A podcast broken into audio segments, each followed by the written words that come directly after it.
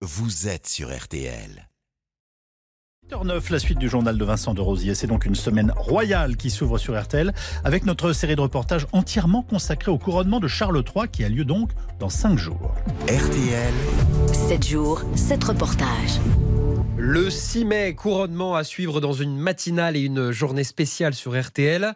Et c'est l'occasion de s'intéresser à la personnalité du roi Charles. Il a des pouvoirs limités en tant que monarque, mais il a des idées et une imagination débordante. Le roi Charles l'a prouvé en tant que prince de Galles, en créant notamment une toute nouvelle ville presque de A à Z. Elle s'appelle Pornbury. Elle compte aujourd'hui environ 4000 habitants dans l'ouest de l'Angleterre, Marie Billon. Dur de croire que Panbury est une ville qui a à peine 30 ans. Ce ne sont pas des gratte-ciel qui sortent de terre, mais des villas aux colonnes rappelant la Grèce et la Rome antique, mêlées à des maisons en briques. Une grande variété, mais qui n'a rien de moderne. Suzy a emménagé ici il y a moins de deux semaines. C'est assez irréel. Ma fille me dit que ça ressemble à un plateau de cinéma. C'est beau et calme, tout est ordonné et propre. Fran vit à Panbury depuis 20 ans. Elle a rencontré le roi Charles plusieurs fois.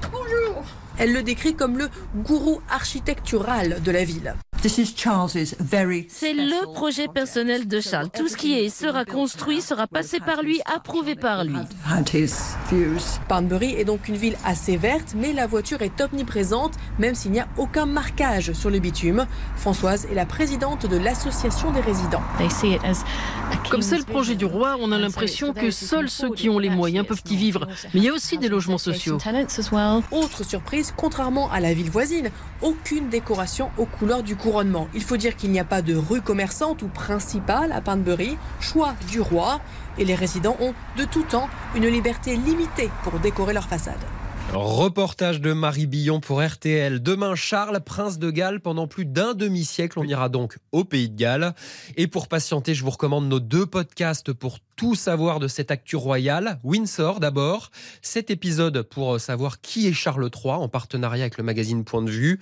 Et puis la lettre RTL de Buckingham. Là, vous saurez tout sur les coulisses de ce couronnement attendu dans le monde entier.